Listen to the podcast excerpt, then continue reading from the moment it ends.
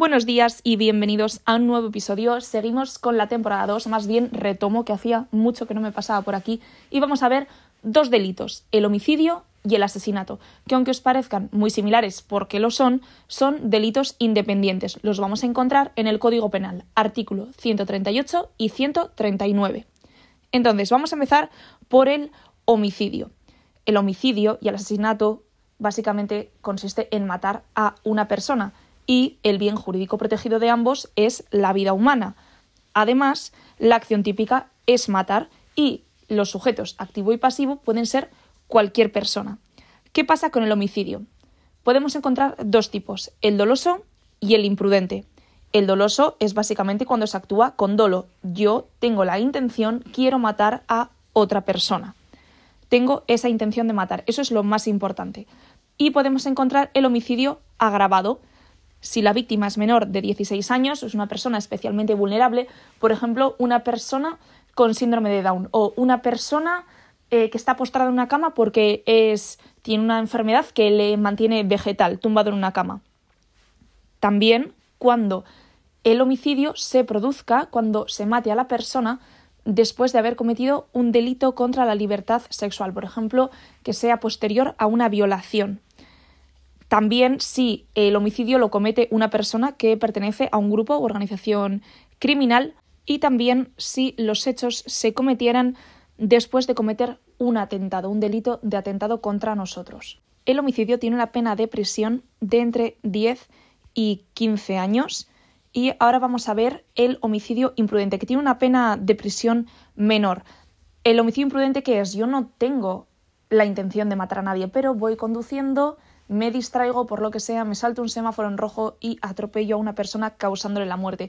Ahí está la imprudencia, que puede ser grave o menos grave. También se puede dar, por ejemplo, por una negligencia médica. El médico no tiene la intención de matar a esa persona, pero por una mala praxis, por una negligencia en una intervención quirúrgica, esa persona muere.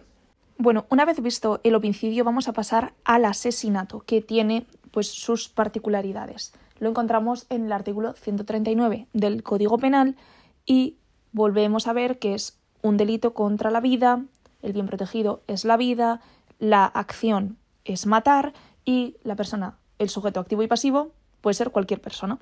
¿Qué pasa con el asesinato? Es un tipo de homicidio de especial gravedad, pero son dos delitos diferentes. ¿Por qué? Porque la intensidad criminal que requiere el asesinato es mayor que la que requiere el homicidio. Y además se tienen que dar ciertas características para que sea asesinato, ensañamiento, la alevosía o hacerlo mediante precio, recompensa o promesa. Vale, importante. El asesinato eh, es un delito doloso, no cabe la comisión imprudente, no hay, así como hay homicidio imprudente, no hay asesinato imprudente. Y además, eh, importante, Todas las legislaciones penales tipifican el asesinato como un crimen de lesa humanidad.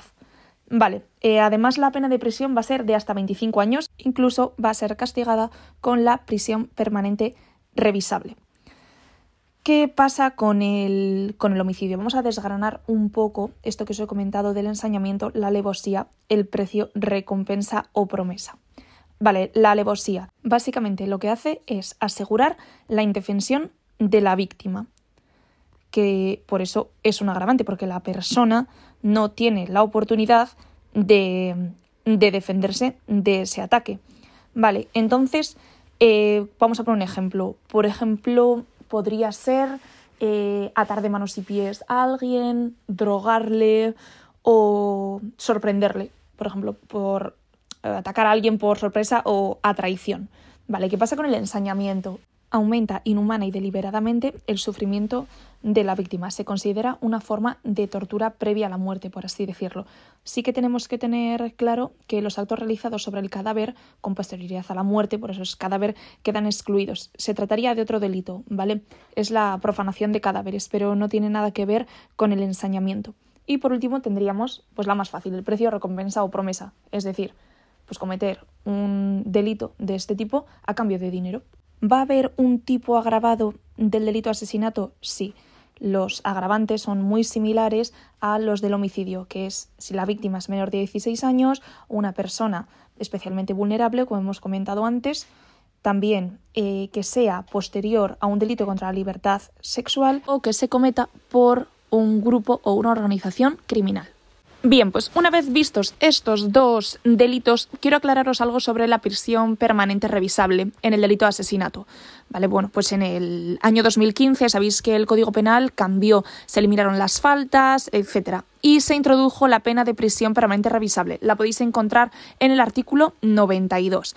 Vale, se configura como una pena de prisión de duración indeterminada, que solo se puede aplicar en casos especialmente graves, pues como los de mm, los crímenes de lesa humanidad, asesinatos especialmente agravados o el genocidio, entre otros. Además, es revisable tanto de oficio como a petición de parte, es decir, el juez puede decidirlo o pues por, por medio de, del abogado de, de la persona que ha cometido el delito. Y nada, eso es todo por hoy. Quería recomendaros la página Conceptos Jurídicos, por si alguna vez queréis hacer algún tipo de consulta legal. Yo la utilizo mucho para publicar este tipo de episodios y también para hacer las stories que hago. Y subo a mi Instagram polis.podcast, que yo me supongo que si me escucháis me seguís, pero bueno, oye, que siempre viene bien un poco de apoyo. Así que nada, espero que os haya gustado, que os haya sido útil y que tengáis buen día. Ondo y san.